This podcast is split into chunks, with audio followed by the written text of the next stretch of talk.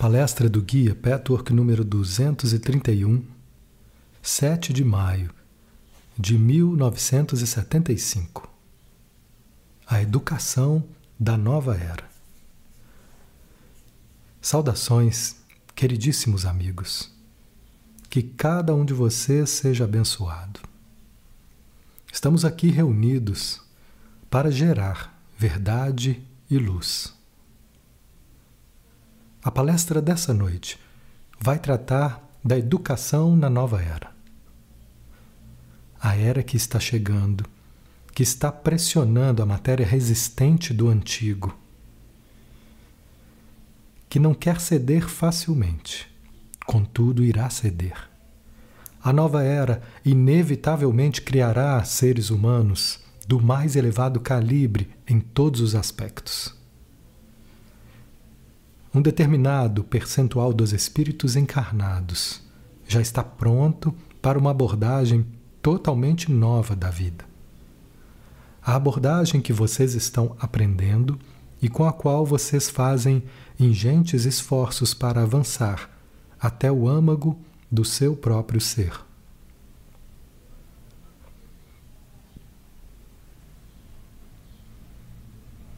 Como pré-requisito fundamental, a educação da nova era precisa abrir espaço, acima de tudo, para o conhecimento que vocês adquirem com base nos princípios desse caminho, para o conhecimento dos níveis humanos da consciência e das interações dos diversos níveis. Talvez vocês já estejam percebendo que isso pode ser ensinado a crianças ensinando não apenas como uma teoria, mas como uma experiência a ser vivida. A educação precisa ser uma via de duas mãos. Em primeiro lugar, ela deve revelar o que existe no eu superior, sua singularidade e seus potenciais ilimitados de criatividade de todas as maneiras.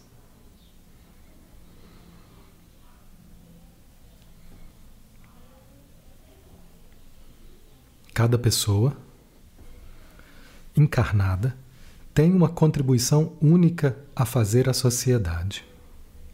É preciso aproveitar essa potencialidade. É preciso criar um canal para ela com plena consciência do processo. O outro aspecto é encaixar o aprendizado de fora sem que o quase sem que é quase impossível a revelação. Essa dupla abordagem precisa ser considerada como um processo em contínua alternância.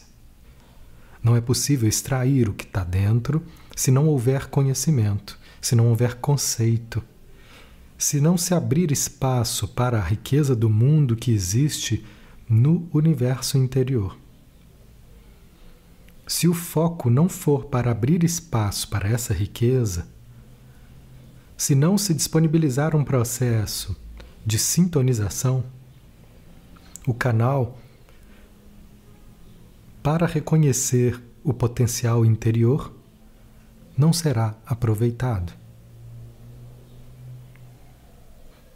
Mas, se vocês ensinarem esse processo de sintonização, se ensinarem que existe outro nível de consciência, de percepção, pouco a pouco, como vocês aprenderam a fazer, as crianças também aprenderão a descobrir a linguagem da realidade divina interior. As crianças vão aprender a ouvir, a perceber, a reconhecer. No entanto, isso não significa deixar de aprender o conhecimento fundamental que todas as crianças precisam aprender nessa era que finda e na próxima era. Mas agora só existe espaço para uma direção e não para a outra. Essa abordagem de alternância é o que realmente importa. Uma não deve ser substituída pela outra. Ambas são importantes. Não se deve cultivar uma em detrimento da outra como a humanidade costuma fazer tantas vezes nessas questões. Se vocês se dirigem à criança com esse duplo propósito, vai surgir um processo muito diferente de aprendizado e educação. A voz interior será audível quando suas leis forem entendidas.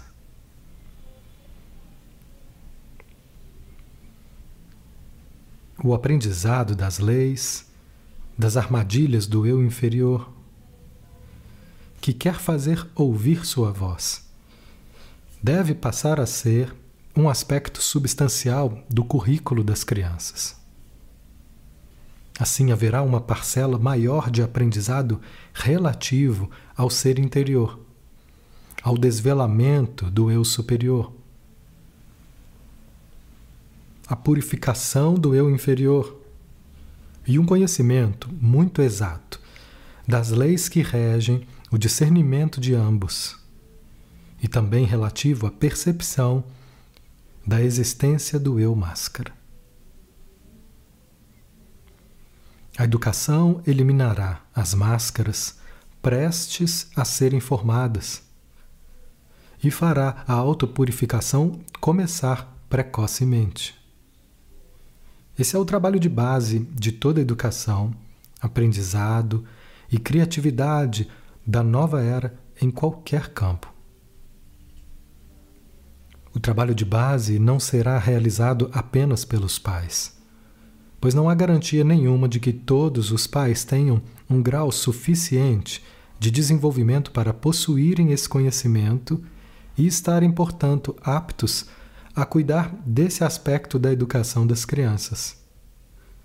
Assim, será preciso que ele também faça parte do currículo escolar de todas as idades começando já no jardim de infância e prosseguindo até a universidade. Dessa forma, uma grande parte da educação, como caminho fundamental para o aprendizado, tratará da percepção do eu superior. O conhecimento intelectual, então, se tornará secundário não que irá se tornar menos importante ou não importante, mas sim que poderá dar frutos. O intelecto precisa ser cultivado e usado como uma das ferramentas importantes. Sem que o intelecto aprenda e entenda essas leis e processos, a personalidade não pode nem começar a se aproximar do caminho para o eu interior. Se a mente não souber nem mesmo que existe um mundo interior a descobrir e explorar, ela jamais poderá tentar ir na direção certa, fazer os esforços apropriados, eliminar os entraves, reconhecer o que é um entrave e o que é um auxílio. Assim, a educação da nova era não é apenas uma questão de educação emocional ou espiritual. Ela é de fato a percepção e o entendimento da legitimidade. Assim como existem leis da química, da física, da matemática para o homem entender, também as leis do mundo interior precisam ser aprendidas. A educação que virá tem outros aspectos. Por exemplo, a curiosidade da criança deve ser cultivada, para que o aprendizado seja profundamente interessante e fascinante. Infelizmente, não é o que de forma alguma acontece agora. Pelo contrário, a curiosidade inerente à criança é desestimulada. As crianças, desde muito novinhas, têm milhões de perguntas a fazer.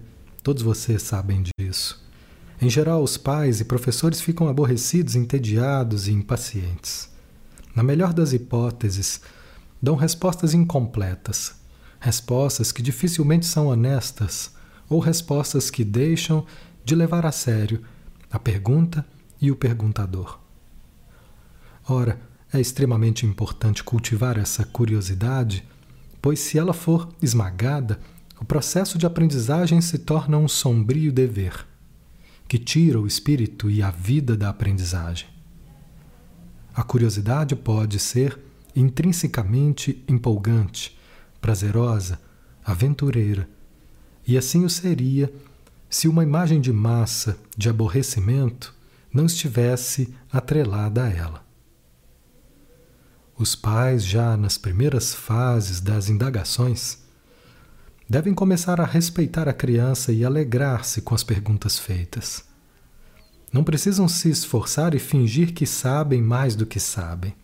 Só precisam ser honestos e interessados. Se não souberem uma resposta, devem admitir, mas também dizer à criança que na escola elas obterão todas essas respostas. A criança deve ser estimulada a fazer novas perguntas e até anotá-las. Os pais também podem anotá-las.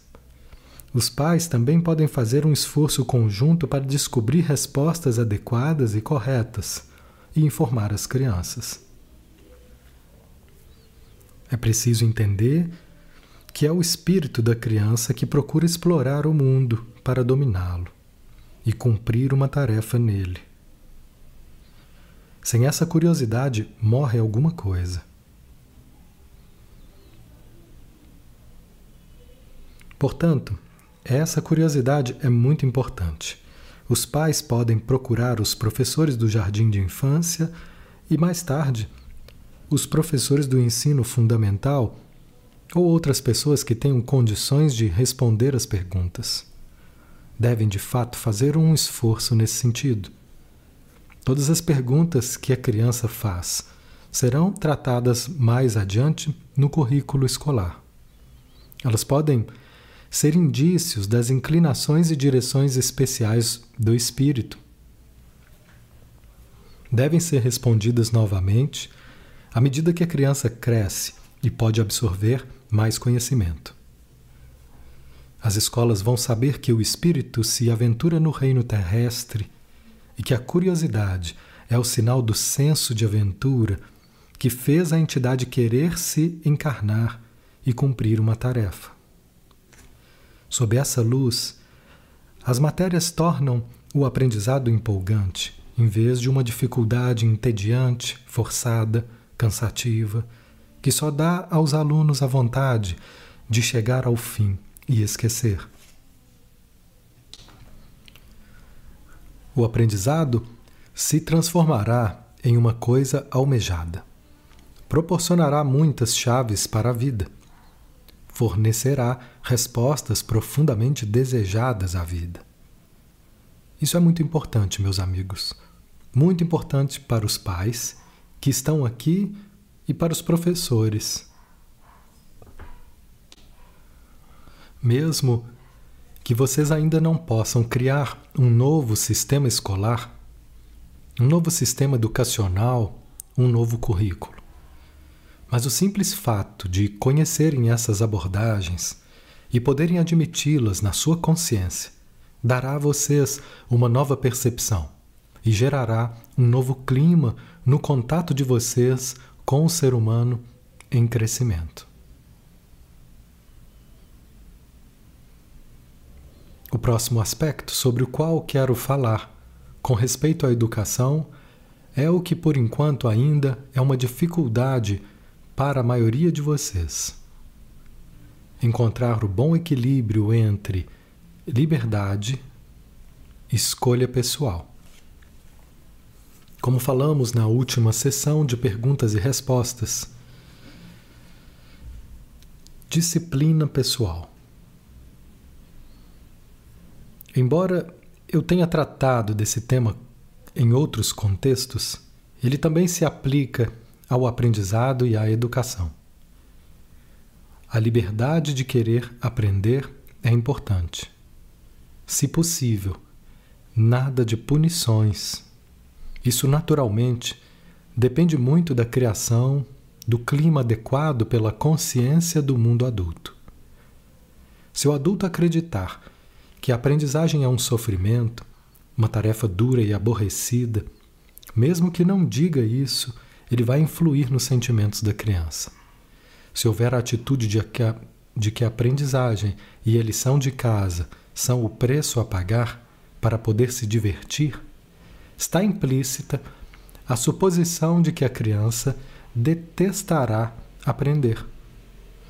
Isso é passado à criança que acredita e acaba achando a mesma coisa, mesmo que exista, a princípio, a prontidão para se interessar pelo estudo. Autodisciplina é muito necessária. Sem ela, nada se ganha, nada se consegue na vida, em nenhum aspecto.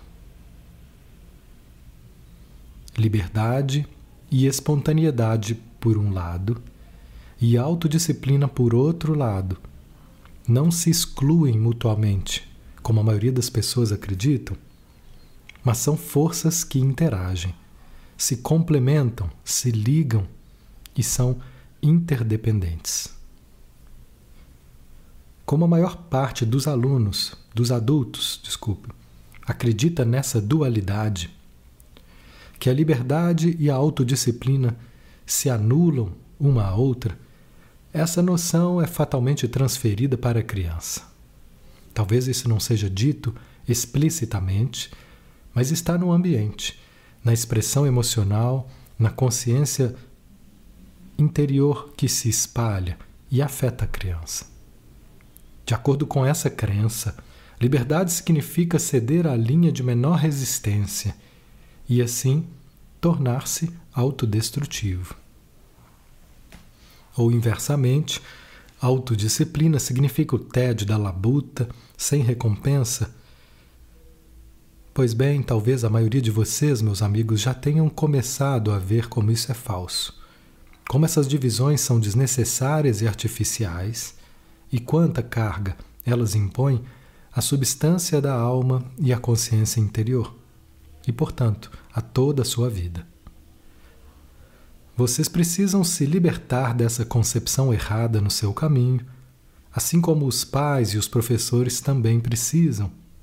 Eles precisam aprender que, de fato, a verdadeira liberdade, com toda a sua alegria, com toda a sua autoexpressão libertadora, só pode existir na medida em que a autodisciplina também existir. Vocês precisam fazer uma distinção muito clara entre a disciplina, que é escolhida pela própria pessoa, e aquela que é imposta de fora. A disciplina imposta de fora, se descartarmos a tirania, só deve existir quando a autodisciplina está ausente. Quando adultos ou crianças agem de maneira destrutiva em relação ao ambiente ou a si mesmos. No que diz respeito às crianças, os atos autodestrutivos devem ser desestimulados pelos mais velhos. No que diz respeito aos adultos, dificilmente isso é possível ou desejável. Mas não vamos entrar nessa questão agora. O conceito da autodisciplina, por opção própria, ao contrário da disciplina imposta, quando a outra está ausente, pode ser explicado às crianças com a maior facilidade quase sem nenhuma dificuldade. Uma criança é muito capaz de entender que a disciplina exterior é uma estrutura com características de reserva à espera. Em outras palavras, se a criança não reagir à liberdade de aprender, ou se não entender a necessidade de querer aprender, mesmo se isso às vezes significar a superação de uma resistência, a superação de uma tentação em fazer o que parece mais agradável no momento, a disciplina imposta de fora é essencial para ela e também para a comunidade.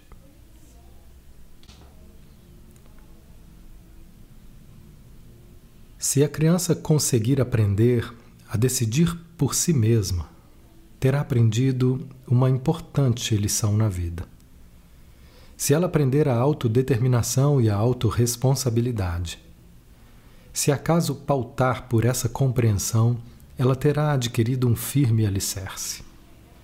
se puder dizer sim, vou fazer a lição de casa agora e aprender a minha cota durante X horas por dia, embora emocionalmente eu preferisse ir brincar lá fora, porque entendo que isso mais tarde me proporcionará conhecimento, força, segurança, sucesso, tudo que acho desejável e faço isso, faço isso por livre e espontânea vontade, ela terá aprendido a lição da verdadeira liberdade muito cedo na vida. E isso é de fato possível. A criança pode ser orientada de maneira muito explícita e também implícita para que esse aspecto se desenvolva nela, de modo que ela opte voluntariamente pela autodisciplina, sem a necessidade de imposição de disciplina de fora. Essa deve existir sempre como uma reserva a ser usada quando necessário, pois é claro que, mesmo na nova era, existirão pessoas ainda não suficientemente desenvolvidas para entenderem o que estou dizendo e que vão agir propositadamente de modo destrutivo. Crianças e adultos também. No entanto, chegará o dia, não no tempo de vida de vocês, em que as leis exteriores deixarão de existir, em que cada ser humano será regido pela lei interior do seu eu divino e saberá o que é certo para ele. Ele não vai matar, roubar, prejudicar, destruir os outros. Mas não fará isso por medo de punição, exceto quando as leis relativas a essas infrações claras e evidentes a humanidade saberá que não existe uma regra rígida aplicável a todos igualmente. Cada um estará suficientemente unificado ao seu eu superior, a consciência e a integridade de cada um serão suficientemente fortes para fazer espontaneamente o que é certo, o que é justo, o que é necessário. mas não fará isso por medo da desaprovação. A pessoa não será obediente em função da culpa ou da insegurança, mas saberá o que é certo para ela, estando ou não de acordo com as pessoas em geral. Cada um será capaz de agir assim porque também não existirá nele nem revolta contra a autoridade, nem o que é mais importante ainda, o desejo secreto de explorar os outros. Hoje em dia, muito poucos seres humanos estão perto desse estado, de modo que a estrutura externa é necessária para quem precisa dela. Aqueles que não precisam dela não precisam que lhes digam o que fazer e o que não fazer eles querem ser fiéis à lei de Deus, que em muitos casos, mas não em todos, é semelhante à lei humana. As crianças podem aprender isso de forma muito específica. Por exemplo, matérias que sempre pareceram difíceis e sem graça, como conhecimentos gerais, aritmética, ortografia história, continuarão a ser ensinadas naturalmente. Na maioria dos casos, mesmo essas matérias serão muito mais interessantes com a nova abordagem que mencionei. Pois a criança tem curiosidade inata e quer saber muitas coisas.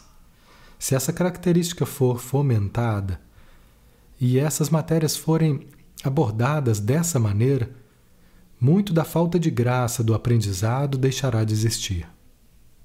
No entanto, sempre haverá ocasiões em que a inércia e a opção pela linha da menor resistência precisarão ser vencidas até alguma coisa ser aprendida de fato. Para ultrapassar esse limiar, pode-se ensinar às crianças os princípios que expliquei aqui sobre a necessidade e a liberdade da autodisciplina. Esse entendimento muito fundamental da autodisciplina como condição prévia da liberdade fará parte da educação elementar.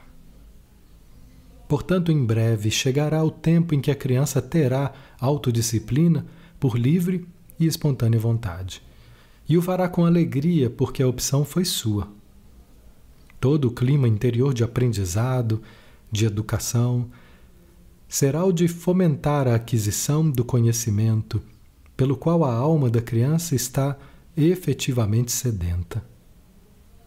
Nesse aspecto, a abordagem e a consciência dos que ensinam serão fundamentais.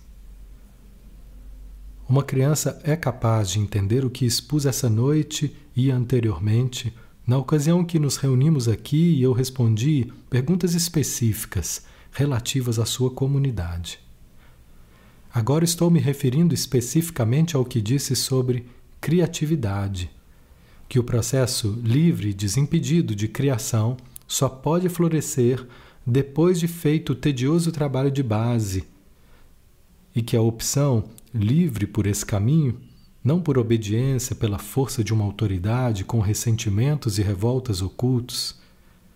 A opção livre por, por esse caminho é em si mesma uma grande satisfação, uma alegria que em pouco tempo elimina o tédio que pode ter havido a princípio. Esses princípios não são teorias. Quando forem ensinados, logo ficarão evidentes. Portanto, meus queridos amigos, com essa abordagem será possível abrir um caminho até a criatividade da alma, até o seu eu, até o eu superior de cada criança. E dessa maneira, muito consciente e propositada, serão criados canais de dentro para fora, pelos quais o eu superior da criança se expressará para a imensa alegria dela e dos que lhe são próximos. O processo de comunicação naturalmente é da maior importância. Estamos nos referindo também à comunicação em dois níveis.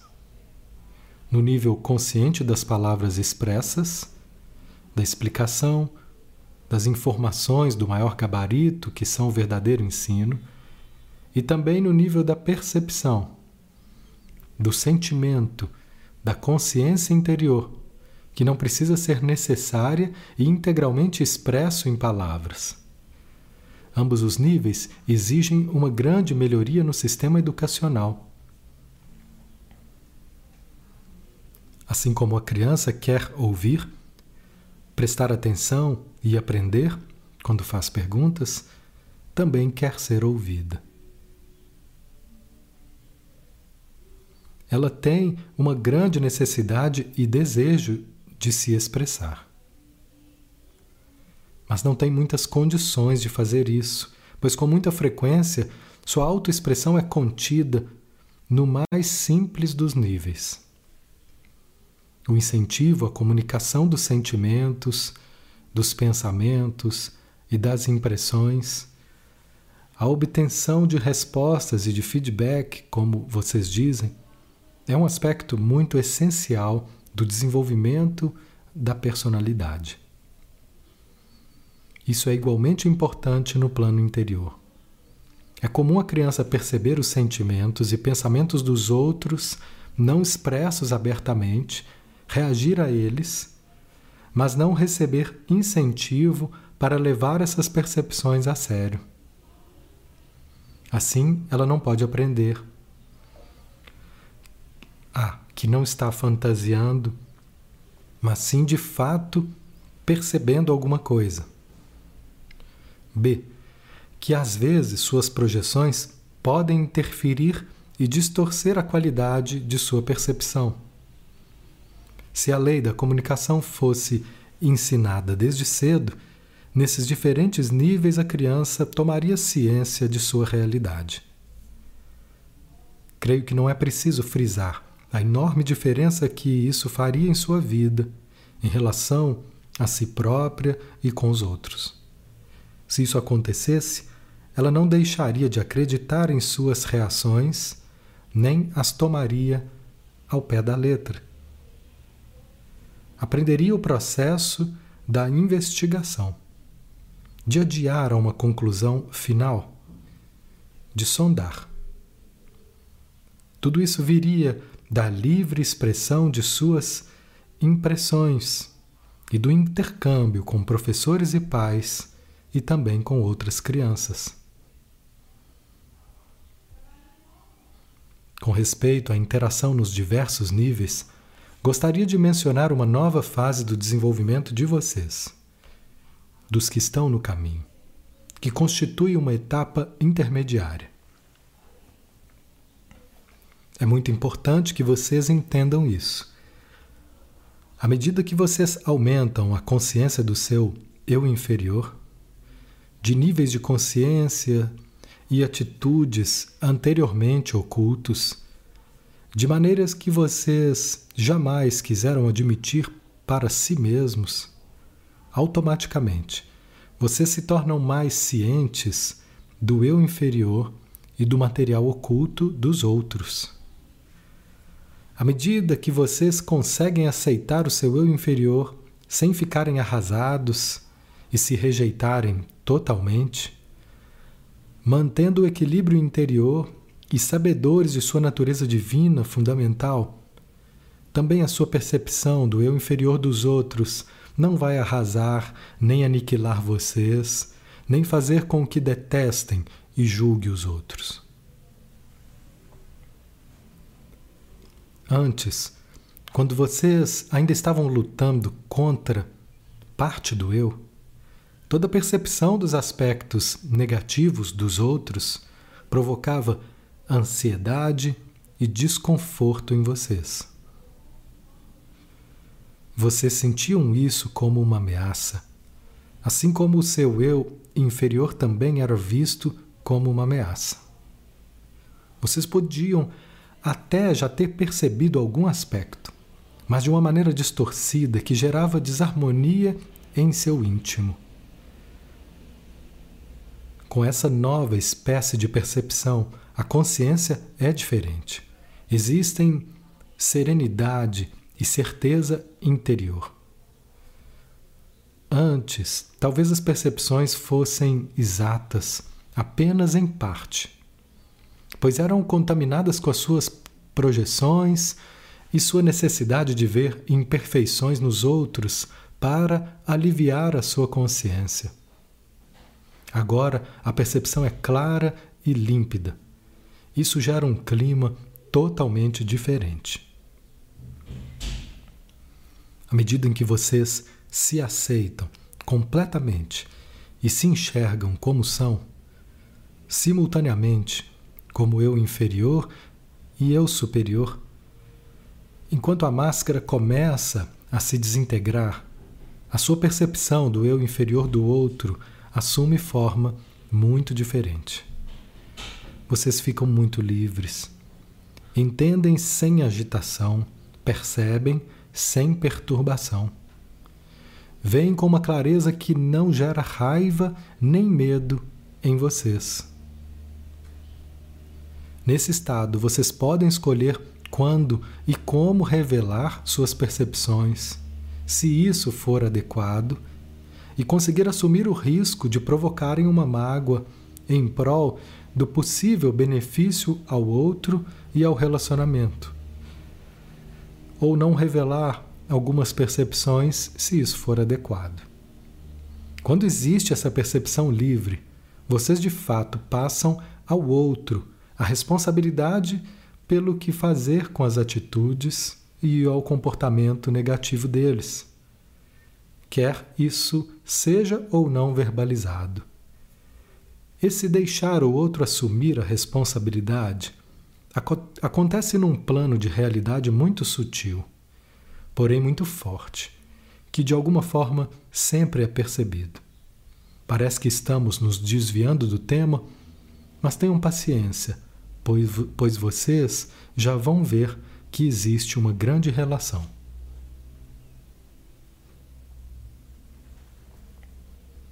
Quando essa etapa é atingida, ela se manifesta, a princípio, como uma espécie de etapa intermediária. Vocês chegam a um ponto em que já percebem o outro com mais clareza sem interesse pessoal no que vem, e, portanto, sem envolvimento pessoal. Podem já ser capazes de optar por verbalizar ou não suas percepções conforme a inspiração intuitiva e agir de acordo com ela. A essa altura, a liberdade que vocês têm de enxergar o material oculto gera muito ódio, raiva, hostilidade na outra pessoa. Ela sente mesmo quando vocês não verbalizam suas percepções. O eu inferior fica furioso. A personalidade consciente pode não ter nenhum conhecimento do que se passa no nível subliminar de intercâmbio e pode criar uma justificativa, um raciocínio para explicar sua raiva.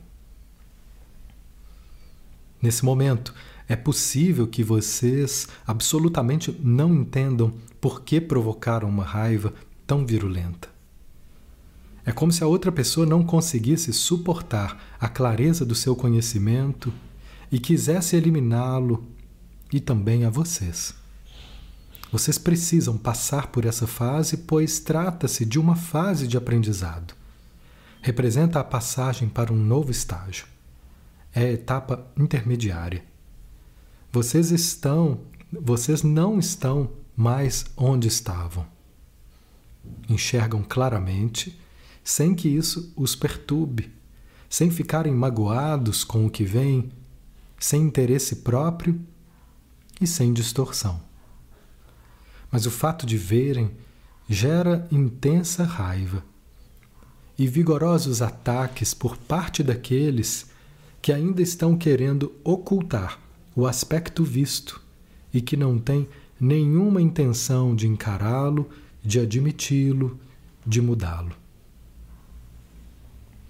Isso pode acontecer até com entidades invisíveis, não encarnadas, que estão profunda, que estão em profunda escuridão e que lutam pela supremacia.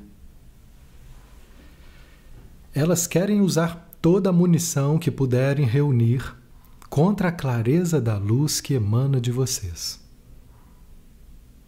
É somente quando vocês entendem e se firmam que a luz fica tão forte que essas reações não lhes causam nem um simples arranhão.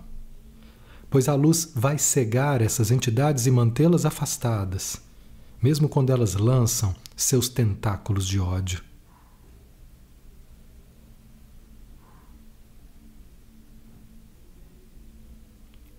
Esse princípio é extremamente importante de ser compreendido por aqueles que estão no estado de crescimento, de penetrar as, inc as incrustações da máscara, dissolvê-las e ao eu inferior.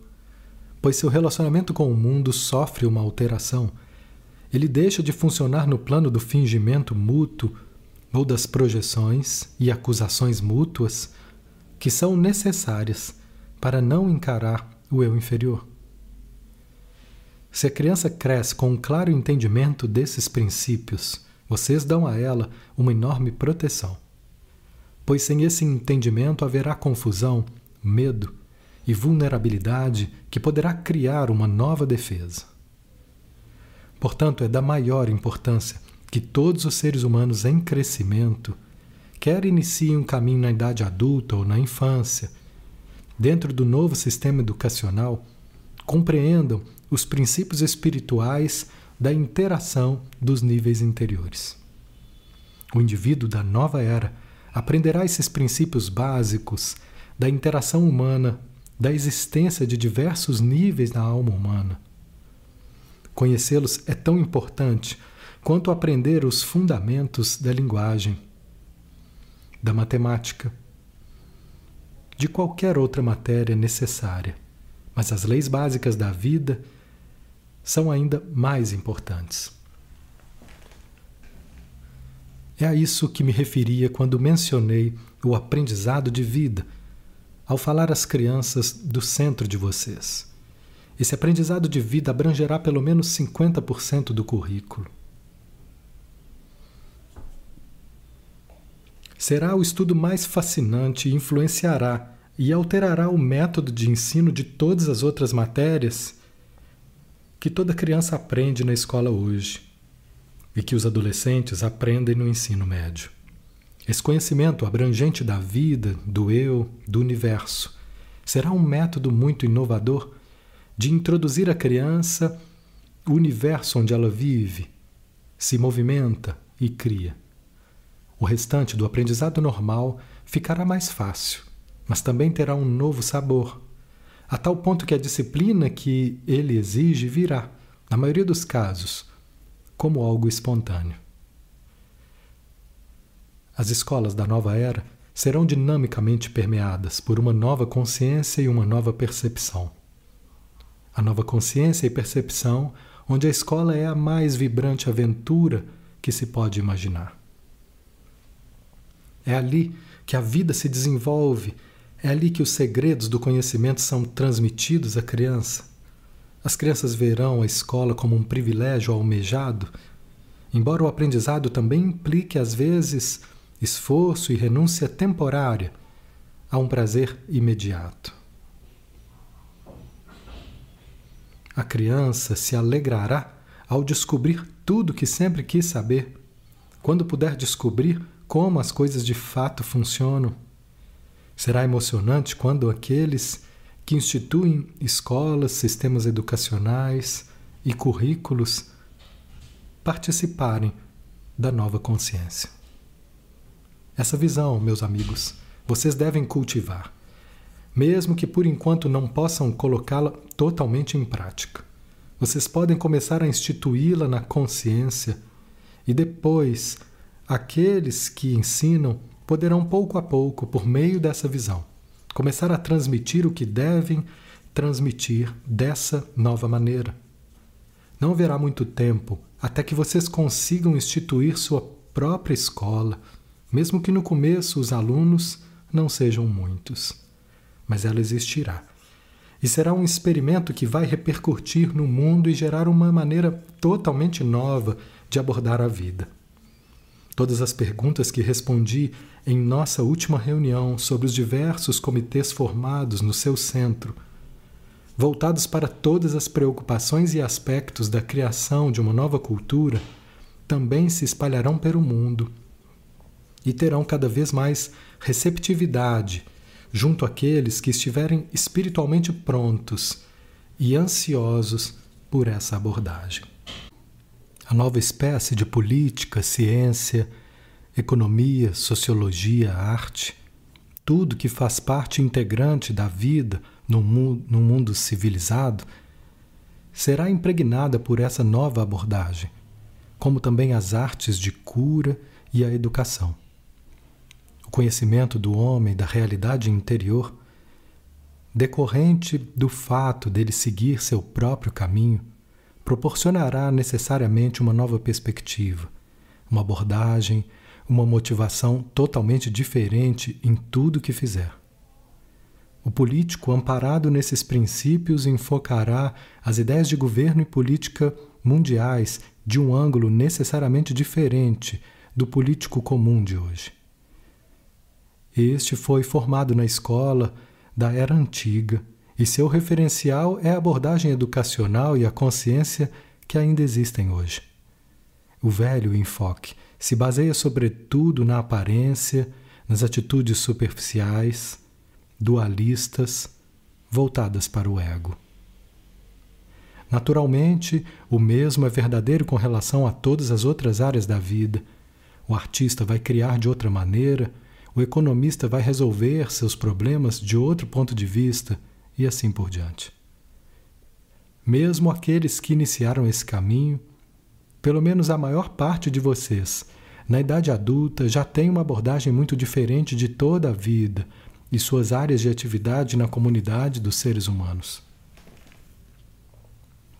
Imaginem como as crianças que crescerem no sistema educacional como o que descrevi aqui vão agir de maneira muito diferente sobre o mundo. Vocês podem imaginar como a verdade emanará com muito mais força, com muito mais vigor e de uma área muito diferente de dentro de cada pessoa. De fato, as leis de Deus, as leis do mundo divino, com sua permanente fluidez e flexibilidade, se derramarão sobre o mundo de vocês para criar um novo mundo. Que essa palestra possa contribuir para o alicerce de mais uma estrutura no sentido espiritual e mais tarde até no sentido material. E que ela também ajude vocês a acolher mais essa semente em seu íntimo, mesmo que não se aplique direta e prontamente ao seu caso, mas vai ajudá-los pessoalmente num sentido diferente. Ao verem que o caminho que trilham, a maneira como investigam o âmago do eu, é a chave de uma nova maneira de abordar a vida, cujas consequências para a evolução tem alcance muito maior do que imaginam? Talvez vocês também percebam que existe um vasto plano por trás do caminho individual, que transcende o destino de cada um, os problemas de cada um que podem ter dado o primeiro empurrão para sua vinda até aqui, no que diz respeito à percepção consciente. Revela-se agora que o seu eu interior sabia mais e tinha em mente um plano mais vasto. Isso lhes traz, isso lhes trará luz, incentivo e força em qualquer ponto do caminho em que estiverem. Sejam todos abençoados, meus queridíssimos amigos. Fiquem com a paz a alegria e a beleza que cada vez mais aumenta em suas vidas.